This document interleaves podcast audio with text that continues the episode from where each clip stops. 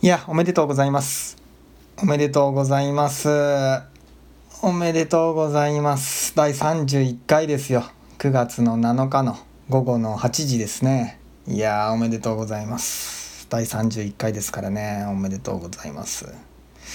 まあ本当おめでとうございますなんですよ。何がおめでとうございますかって言いますとね、お伝えしますね。お伝えしましょう。何がおめでとうございますかって言いますと、新企画がね、誕生したんですよ。ええ。ノット最新バット最高。読み切りを読み切る。これに続いて3つ目の新企画が生まれたっていうもんです。それがどういう内容かねお伝えしましょう。それはリスナーさんから寄せられた質問にお答えするっていう内容なんです。おい。えー、よくあるじゃねえか岡崎バカと思われたと思うんですけどそんなことはなくて、えーそんなことあるんですけどもそんなことはない点がちょっとあってそれは何かって言いますと、まあ、他のこういう番組とこう他の番組のこういうコーナーとの差ですね。何かって言いますと俺からも質問をめちゃめちゃ返すっていうことです。なんでかって言いますとあの俺も皆さんが聞いてらっしゃる皆さんがどういう方なんかを知りたいからなんですね。ですからいただいた質問にちなんだ質問を私からもお返しします。でそれをまた応募フォームからお答えください。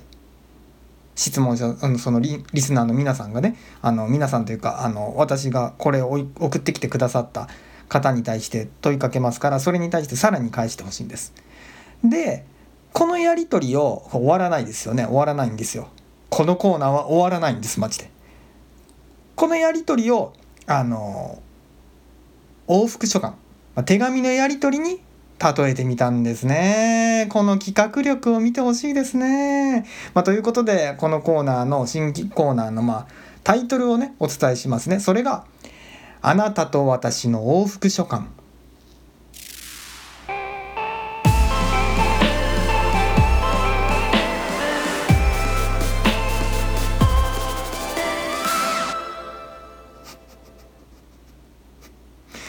いやージングルもね作ったんですね。帰ってからね。今日慌てて作りましたね。いやいやいや。あ今作ったジングルですね。いやいや。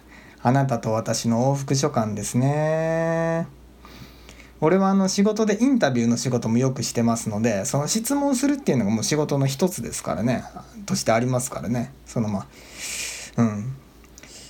なんでまあ楽しみですね。どういう方なのかね。じゃあいよいよそのこれからその、えーあなたと私の往復書簡の第1回を始めますね。もう一回ジングルを流したいのでもう一回言いますね。あなたと私の往復書簡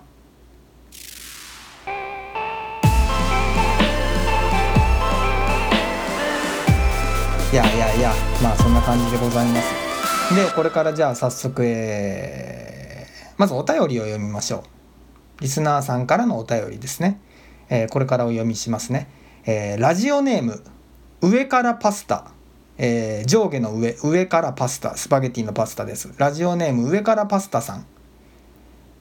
の、えメッセージをそのまま読みますね全部。えいつも楽しく拝聴させていただいております。岡崎先生のメフィスト賞受賞作「少女は踊る。暗い腹の中踊る」とても大好きな作品です。私もいつかは自分で小説が書けたらいいなと思っています。そこで質問です。岡崎先生が小説を書こうと思ったきっかけや少女は踊る暗い腹の中踊るを書き上げた時の話さらにメフィスト賞を受賞した時の感想など言える範囲で教えていただけたら嬉しいです。これからも応援しています。まあ、というタイトルじゃないや、えー、とそういうお便りでございました。えー、嬉しいですね。いつも楽しく拝聴させていただいておりますって素晴らしいな。感動しますね。嬉しいな。ラジオネーム上からパスタさん。うん。このラジオネームはあれですかね。厨房が2階にあるタイプのイタリアンで働かれてるっていうことなんですかね。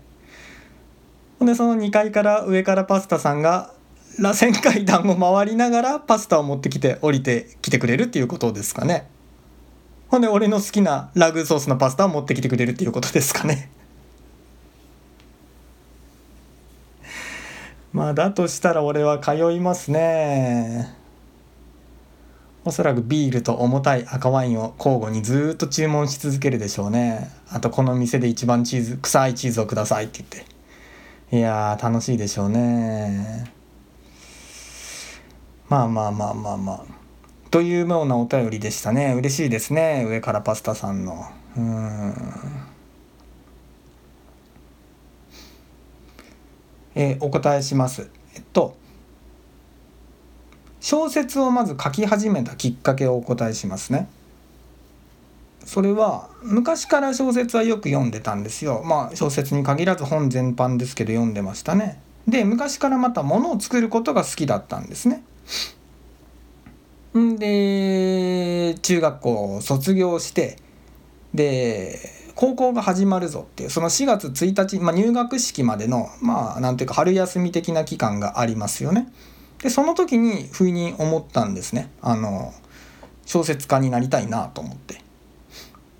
まあ、多分そのその時期っていうのが結局義務教育を終えて、まあ、少しだけいよいよ将来のことを考えなきゃなっていうそういう考えをるきっかけを与えたんだと与えたのかもしれないですねそのその時期っていうもんがこれから高校に入ってっていうことで。で将来はと思った時に小説家になりたいなって思ったっていう感じですね。で小説よく読んでましたからあの小説家になるっていう選択肢は自分の中からも自然に出てきたっていう感じですね。で まあいいなと思ってであの私はあのおばあちゃんがいますから祖母がいますから祖母にねあの俺小説家になるよって宣言したんですねその時。したらおばあちゃんは「頼むからやめてくれ」っつって俺の膝にすがって泣きついてきたんですよ いやおばあちゃんと思いましたね。めちゃめちゃぼんやりしましたね。おばあちゃん。うーん何がそんなに不安だったのかよく分かりませんがあの太宰治的なこう不幸を振りまいてしまうタイプの作家しかの生き方しか脳内に、えー、参考例がなかったのかもしれないですけど。まあまあまあそんな感じでした。ほんであの早速書いてその高校入ると同時に書いてでえー、っとまあ高1の年で入学した高1の夏でしたかね確か。をあの学校をサボってですね東京まで行ってで持ち込み OK ってその歌っていた出版社さんに持ち込みましたね。うん。で小説小説の出版はあんまりされてないとこでしたけどまあその一社にあの持ち込みました。で丁寧にお返事までいただきましたねお手紙で。あの出版には至りませんでしたけどすごくいい思い出ですね。長編ではなかったです持っていたのは。中編ぐらいですかね。100 2 3 0ページぐらいに本にした時になるぐらいですかね。うん、で今振り返ると面白いのがあのこの時書いたものがどういう内容だったかっていう。あの具体的な細かい部分までは覚えてないんですけどまあ結局そうは言っても全体的にダークな犯罪者だったんですよ。もっと言うとまあノワール。まあサスペンスか。うん。でざっくりどういう話かって全体像を言いますと全体像これから言いますね。ざっくりどういう話だったかその時書いたやつが。えー、主人公がいます。で主人公にとって大切な誰かが深く傷つけられそうになります。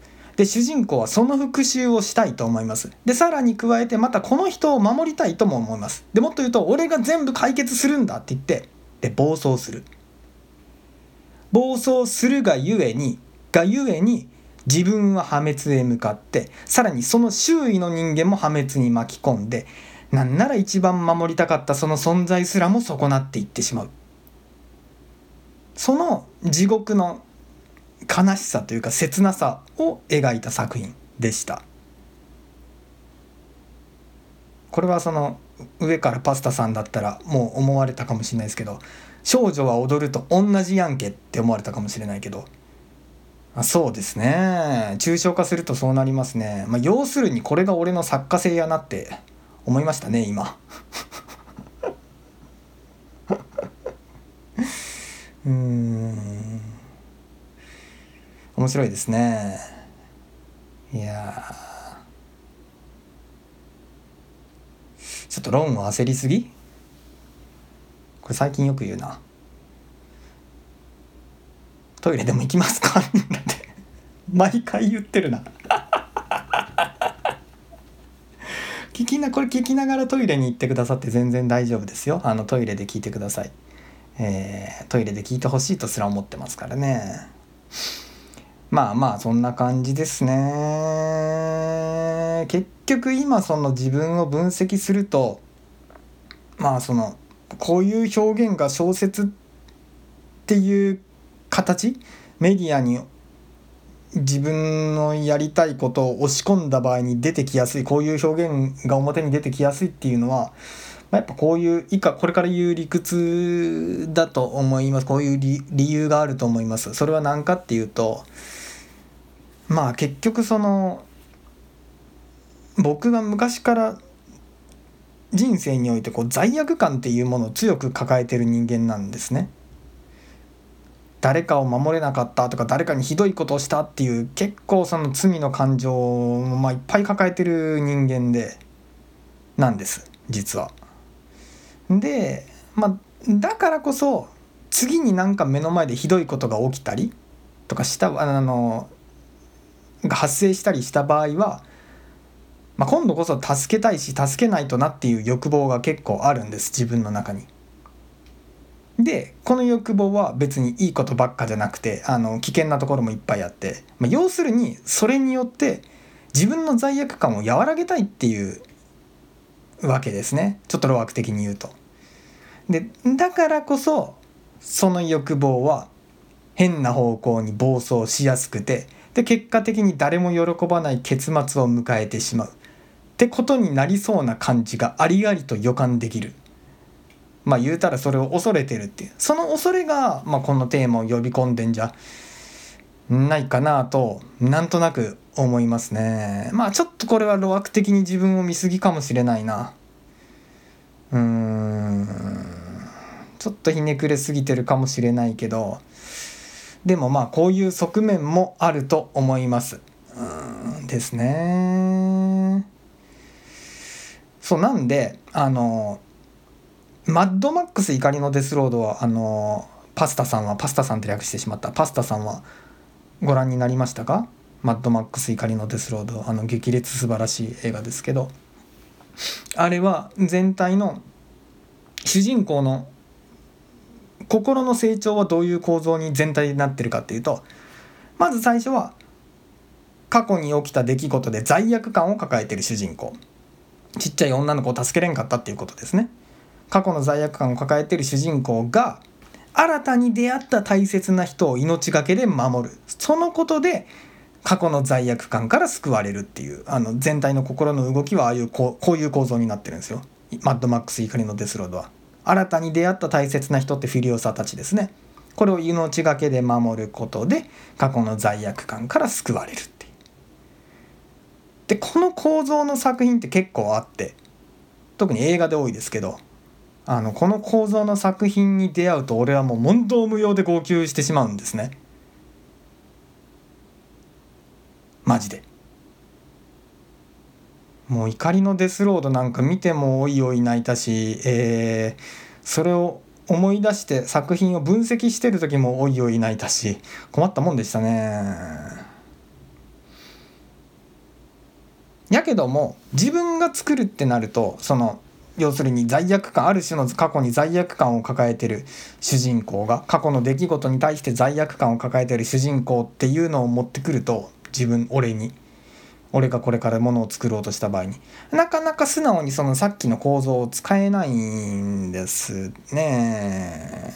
その過去の罪悪感から救われるってとこまでなかなかいかないっていうことです。あのはっきり言うと分かりやすく言うと。だから多分この構造を心の底からはなかなか信じきれてないんだろうかなと思いますね。というか罪悪感から解放されるっていうことが現実の人間に起こるっていうことをあんまりまだ信じきれてないのかもしれないですね。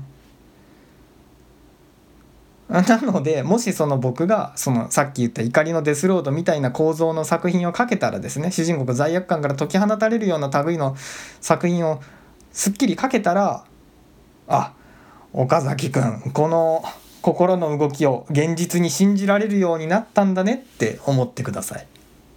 あの村上春樹先生が一時期は初期の頃は主人公はずっと成長できなかったですけどある時から成長できるようになったっていうでそれに対してあの大塚英二さんだったかな？がその、まあ、村上春樹が作劇術をインプットしたっていうこともあると思うけど同時にその彼自身が人間的にその成長して、えー、人間は成長できるっていう成長できないってシニカルなものの見方が変わったんだって。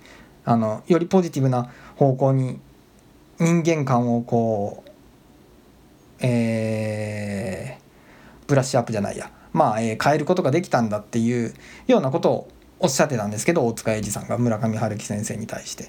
まあそんな感じなのかもしれないですね。その俺が罪悪感から人間が解放される時が来るっていうのを信じられるようになったんだなっていうことかもしれないですね。うん。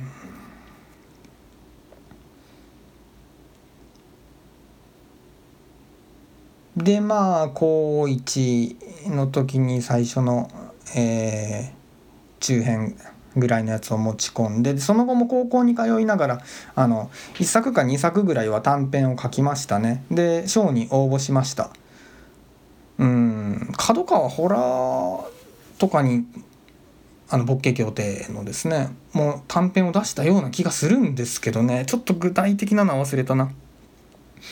まあ出版まで至ったのはないですね。で高校卒業後にえー、もうよし OK ちゃんと長編書こうじゃないかってちゃんと腰を据えて書いたのが「少女は踊る」です。だからまあ初長編ですね。ちゃんと腰据えて書いたっていうね。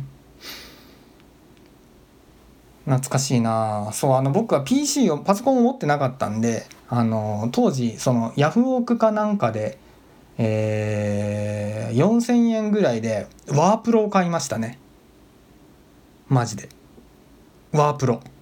知ってますか？ワープロっていう存在を、えー、僕もが書いてた頃もそんなもん使ってるやつは誰もいなかったですね。皆無でしたね。えー、ポロポロのワープロで書きましたね。あのでデータを保存した形跡はあの保存するメディアはフロッピーディスクでしたね。でフロッピーディスクを講談社に送った気がしますね。おそらくおそらくいじられとったやろうな編集部内で。フロッピーディスク届いたんじゃけどって多分なっとったろうな。ですね面白いな。あのあの作品はもうメフィスト賞に送るぞって決めて書き始めました。なんでメフィスト賞かっていうとそれはもう憧れの舞城太郎先生とかその他憧れのも方々がたくさんいらっしゃったからですねメフィスト賞の出身の方には。でまあその時初めて長編書いたんだけども、まあ、どうせ長編書くんだったらここに並びたいよと思ってメフィスト長に狙いを絞ったっていう感じですね。いやいやいや素晴らしいな。うん小説を書き始めたきっかけっていうのはまあそんな感じですかね。いや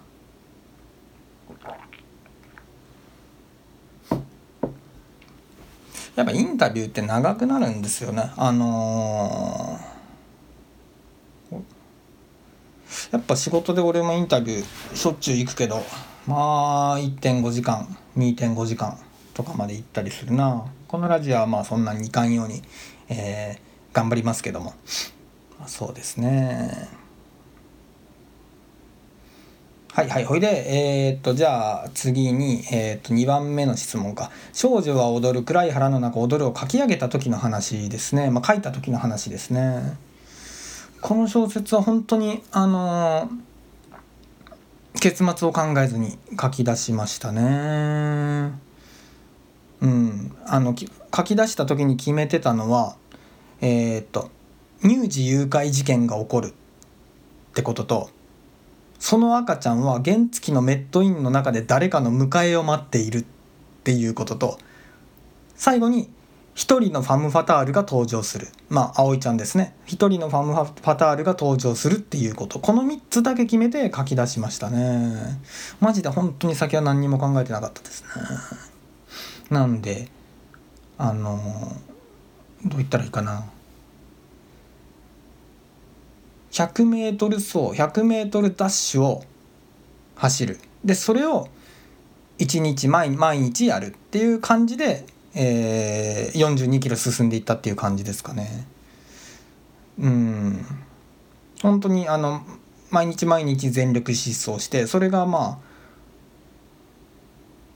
溜まって、えー、長編になったっていう感じですかね。まあ書いたり時間はそんなに長くはあのないですけどなかったですけど何ヶ月か忘れましたけど。うん。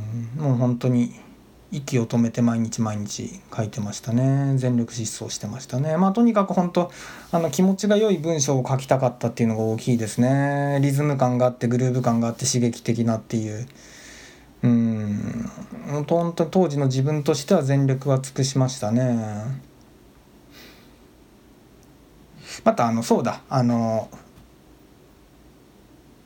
普段小説読み慣れてない人でもあのガンガンめくって先に進んでいけるっていうその本を読む楽しさを味わってほしかったんですね。本を読むというかページをめくる喜びですかね。うん。あの作品って開業がめちゃめちゃ多いんですね。開業とダッシュが死ぬほど多い文体なんですけど話がガンガン進んでいく感覚ですのはページをどんどんどんどんめくっていける感覚を味わってほしかったっていう感じがありますかね。狙いの一つとして。あの実際に初めて新こう本格的に読むことになった、まあ、初めて、うん、あのがっつり読むことになった小説だけどもその面白かったって言ってくれる人が結構いてそれが嬉しかったですね。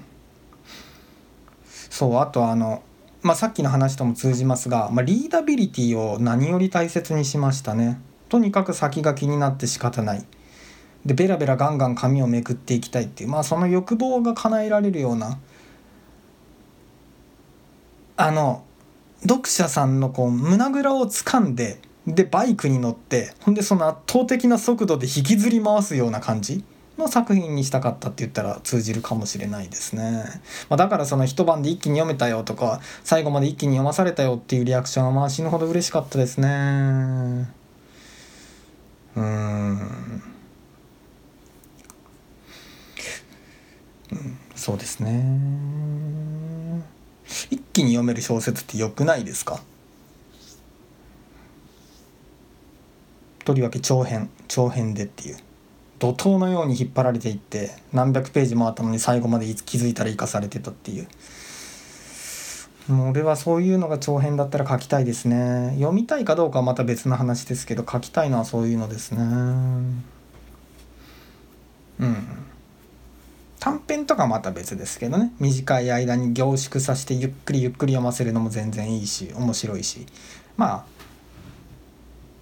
長編で自分が書くならばそういうのが好きっていう話ですねそうそうで今実はその書いてる新作の長編があってで並行していくつか進めてるんですけども進み具合は点々バラバラなんですけどもその一つ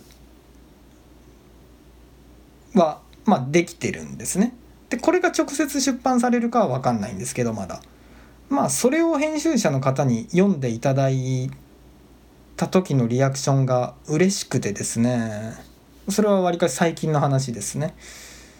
あの編集者の方がそのもうとにかく最後まで一気に読まされるって。あの胸が苦しいのに最後まで引き回されたっていうようなこと言ってくださったんですよ。泣いたぜ。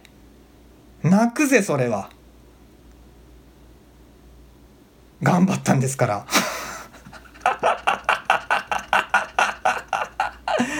泣いたぜそれはマジで。まあそんな感じであの今その辺のそのまあ新作も頑張っておるということでしたね。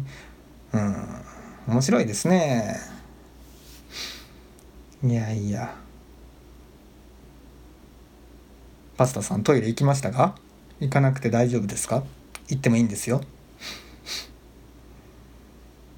まあという感じでそのもう一回1作目の話「あの少女は踊る」の話に戻りますともう本当にそのどの要素ももう自分の中から自然に出てきたもんではありますね。あの非常に自然に自分の中から出てきた要素ですね。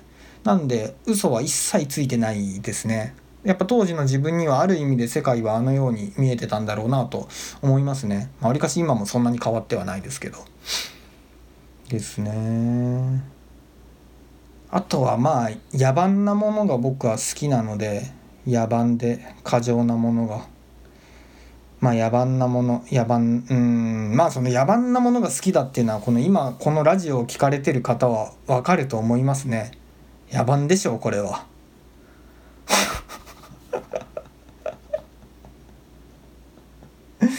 はいあそうだそうだ。あのやや余談ですがこれは。あのねえっ、と僕のその「少女は踊る」が好きな人はあの青山真司監督の「ヘルプレス」っていうおそらくこれは青山監督のデビュー作映画ですよ。かと思うデビュー作だと思うんですけど青山真司監督の「ヘルプレス」っていう作品があのもしかしたら俺の作品が好きなこの「少女が踊る」が好きな方は面白く思われるかもしれま知れません。うんあのあらすじとかは今言いませんが後で調べてみていただきたいです上からパスタさんもぜひぜひ見ていただいたらいいかなと思う。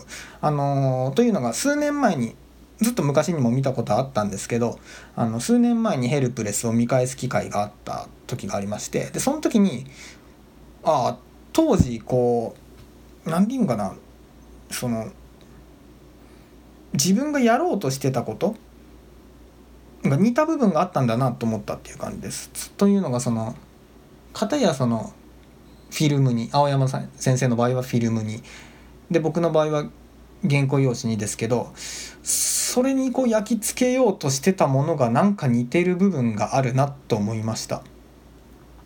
こうやるせない暴力や、えーまあ、市場って言いますかねが似てるなと思いましたね。あの青山先生の方はもっとそのアートっぽいというかあの三宅龍太先生が言うところのソフトストーリーに入りそうな感じですけどヘルプレスは。うーん青山監督はそのこの後ユリイカとか撮ってでも大作家さんになっていきますね。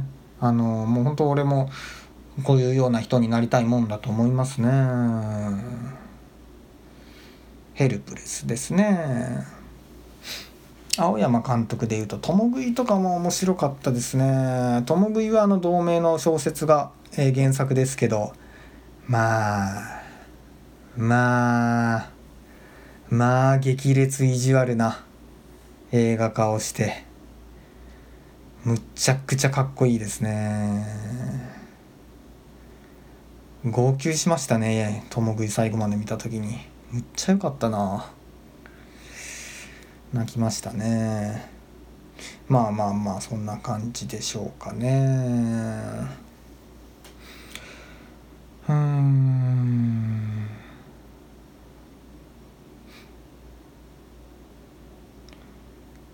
皆さんご飯は食べられましたか？晩ご飯は。晩ご飯はっつって8時半にこの俺がこの声を聞いとんのは俺だけか。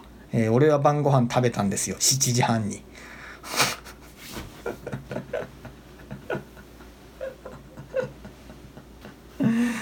いやいやカマスを焼いて食べましたね。美味しかったですね。メフィスト賞最後のあの質問でメフィスト賞をいただいた時の頃のあのいただいた時の話をしてほしいって書かれてましてあのメフィスト賞いただいた時はもうめちゃめちゃ嬉しかったですね。こうほんまにしみじみと喜びをかみしめましたねあの本当にうん暗闇にこうボールを投げ込んでるような気持ちがちょっとあったのでまあこれで良かったのねっていう気持ちになりましたね。うんまあ本当このでも作品以降なかなか本当に出せなくてあのファンの次を待ってくださってるファンの方にはほんま申し訳なかったですね。あの45作ぐらいは書いてたんですけども全部自分の中で燃やして灰にしてましたね。悪い意味で完璧完璧主義が働いてたって言いますかね。うん。いやマジで本当にその当時はその後ぐらいはすさんだ生活になってましたね。あの第30回で話した、えー、ジーザスさんのような生活でしたね本当に。なかなかいいのができないなってなっていった時は。本当に冗談抜きで今でもそのもう誰も死なせず誰も殺さずまた自分のことも殺さずに今まで至れてるっていうのは本当に奇跡だと僕は今思ってますからね。うん。危ないところであった。うん。いやそう本当まあなんでそういうことが可能だったかっていうとあのまあおもろかったよとか応援してくださる方がいたからですね。本当に。そのえー、て言いますか？破滅的なき、えー、致命的に破滅的な行動を取らずに済んだのはっていうのは。あの僕はもともと刹那的でわりかし破滅的な人間ですけどまあそこ致命的なとこまで行かずに済んだのは本当に皆さんのおかげですね。冗談抜きでこれは。あの当時ファンレターをお送りいただいた方もいらっしゃったんですね。であのそれらは本当に冗談抜きで今も大切にしててで何度も本当にこう何度も本当に震えながらその手紙を見返して命を救っていただいたことがあって。なんでもしその方が今聞いてたら感謝を申し上げたいですね。うん。もう本当に俺はその皆さんがあなた方がいないと人間としての形を保ててなかったと思うな今。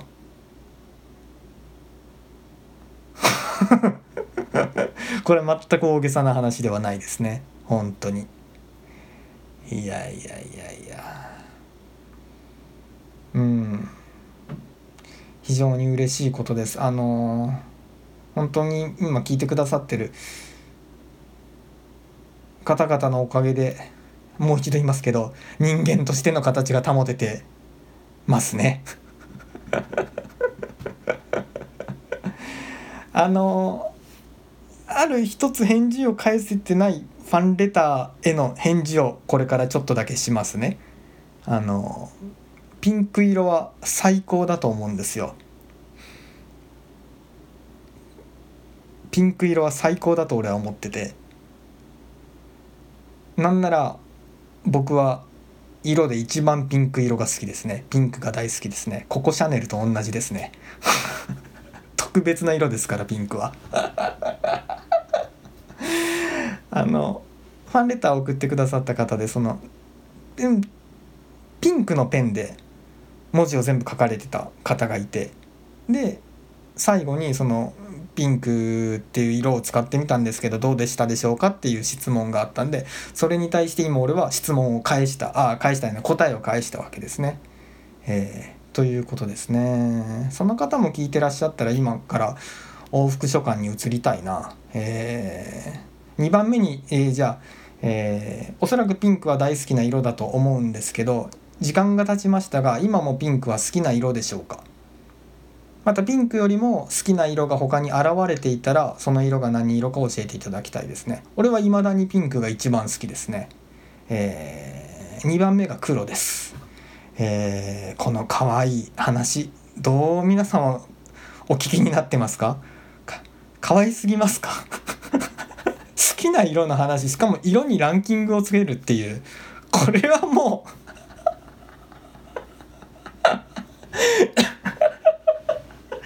これは可愛いでしょ。色にランクをつける。俺はな俺はなって言って。俺1番がピンクで2番が黒で3番はなどうしようかなっていう感じですね。もしよかったら今の方もあのお返事をいただいた上で、えー、さらに質問を返していただけたら嬉しいですし面白いですね。面白いですね。そうできたら。はいはいまあそんな感じですね。あのー、あんまり今の話をしてるとてか応援してくださってるしてくださってたししてくださってる人々の話をするとやっぱ泣いてしまいますね。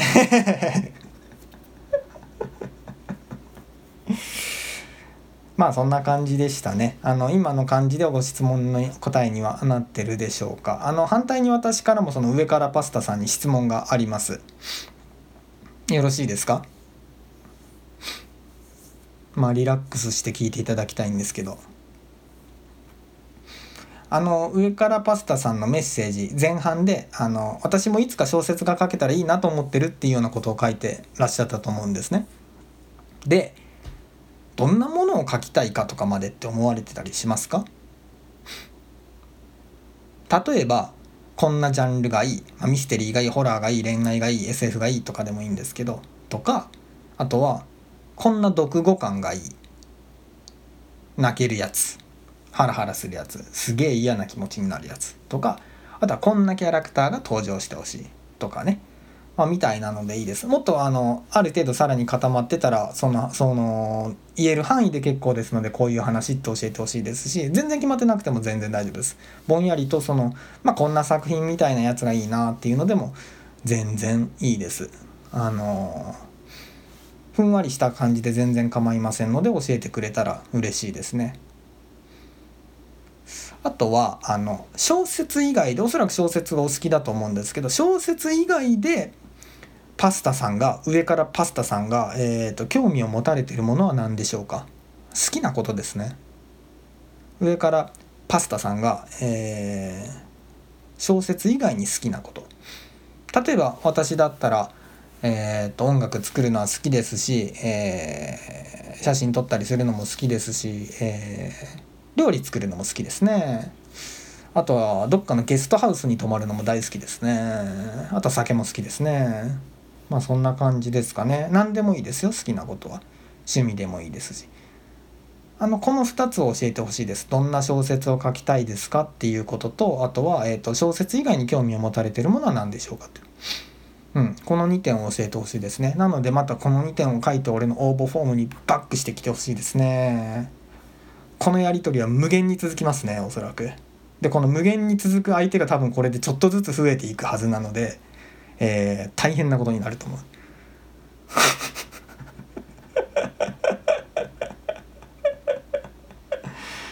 あのー、あそうだ。あれもすごい作品やな。あのー、えっ、ー、とねえー、あこれはまた言おうか。いやでもせっかくやから今言おうか。あのー、ジャンププラスまたジャンププラスの話かってなるけどジャンププラスはすごいのでジャンププラスの話をちょっとしますけど「君のことが大大大大大大大大大大大大大大大好きな100人の彼女」っていう作品があるじゃないですか。俺はあの作品をしばらく知らなくてでその知った時にまあなんてかっこいい凶悪な取り組みをするんだと思ってびっくりしたんですね。めちゃめちゃかっこいいと思ってそのアイデアがね。なかなかできないよ。できないですよね。普通の心のリミッターがある人だったら。うん。あれはもちろんそのラブコメ的な面白さとか、まあ、あとはちょっとエッチな感じがあるっていう面白さとかまあいろいろあるんですけどあの物語を引っ張る上で絶対に面白さの一部となってることが何かっていうと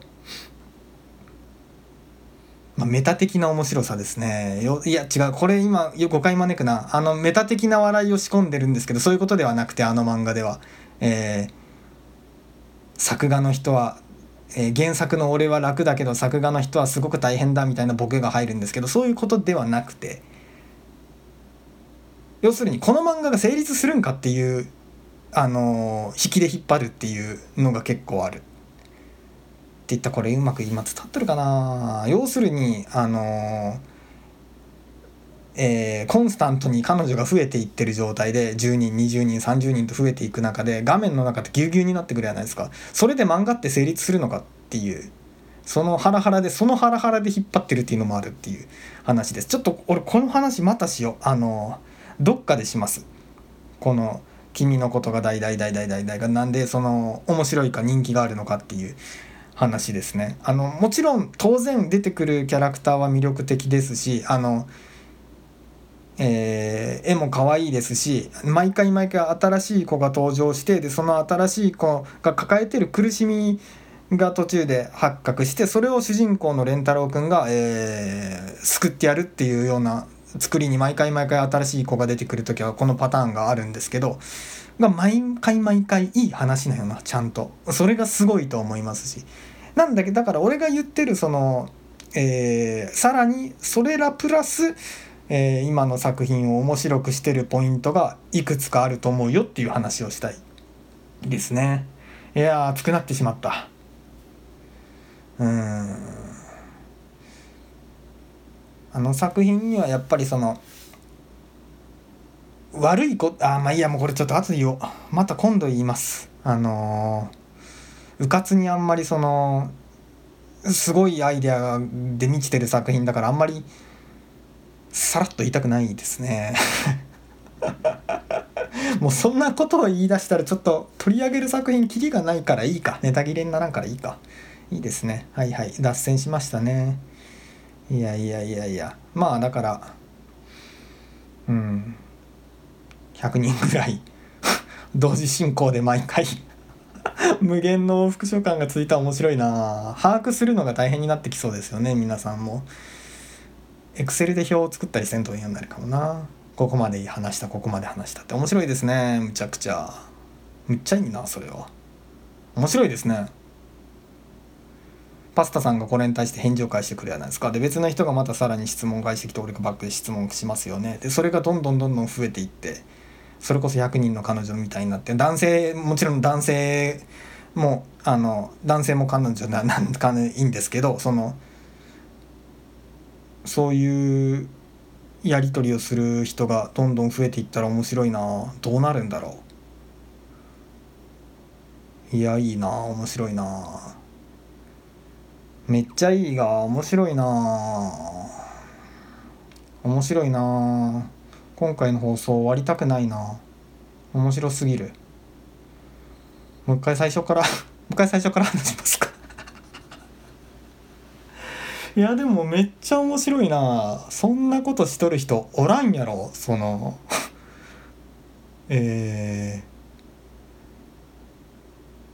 ー、つまりやってることにどんどんリスナーさんのこともにも、えー、聞いてる。他のリスナーさんたちは詳しくなる。つまりその上からパスタさんのこともこの放送を聞いてる他の人たちリスナー B さん C さん D さん E さんたちは知っていくわけですごくないか？やるべきでしょこの試みは。テンション上がりすぎ？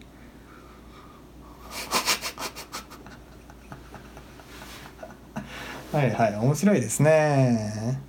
まああの上からパスタさんにはさっきお伝えした2点を押して教えてほしいですね。特にあの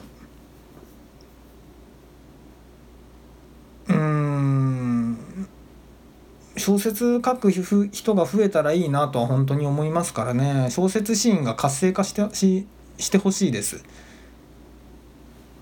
小説シーンなるものがその小説業界が活性化してくれたら俺も伸び伸び行きやすくなりますしね。ありがたいことですね。うん。力になりたいと本当思いますね。なんかその役に立つ小説執筆の本が知りたいっていうことであれば俺が読んだ本の中でこれが役に立ったっていうのは何冊も紹介できますし。あとなんかそのお話作るためのどんな訓練してたのっていう質問があったらそれは答えますしね。うん。いや面白かった。ぼちぼち。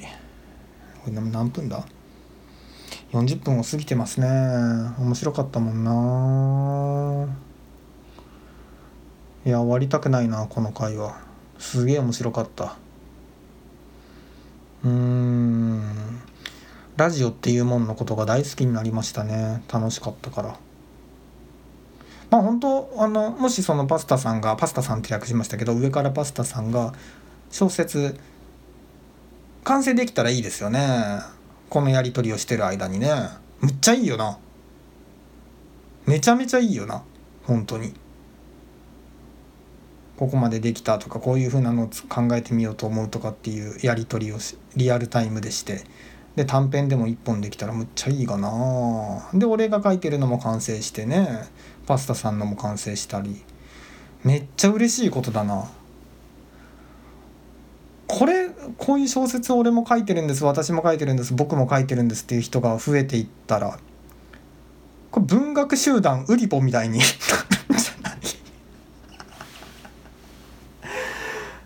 もうすごいな。めっちゃ面白いな。いや嬉しいですね。まあちょっとぼちぼち終わらんといかんな。あの終わりますが大変に面白かったです。うん。是非ともあの上からパスタさん気軽に返事またしてきてくださいね。他の方もあの是非とも、えー、こういうふうにもう何でも相談には基本的に答えますので、あのー、そして答えるスピードも速いと思いますので、うん、あのー、ぜひとも送ってきてほしいですね。すごく今回は面白かったです。嬉しかったですね。はいはい、それでは失礼いたしましょう。またまた。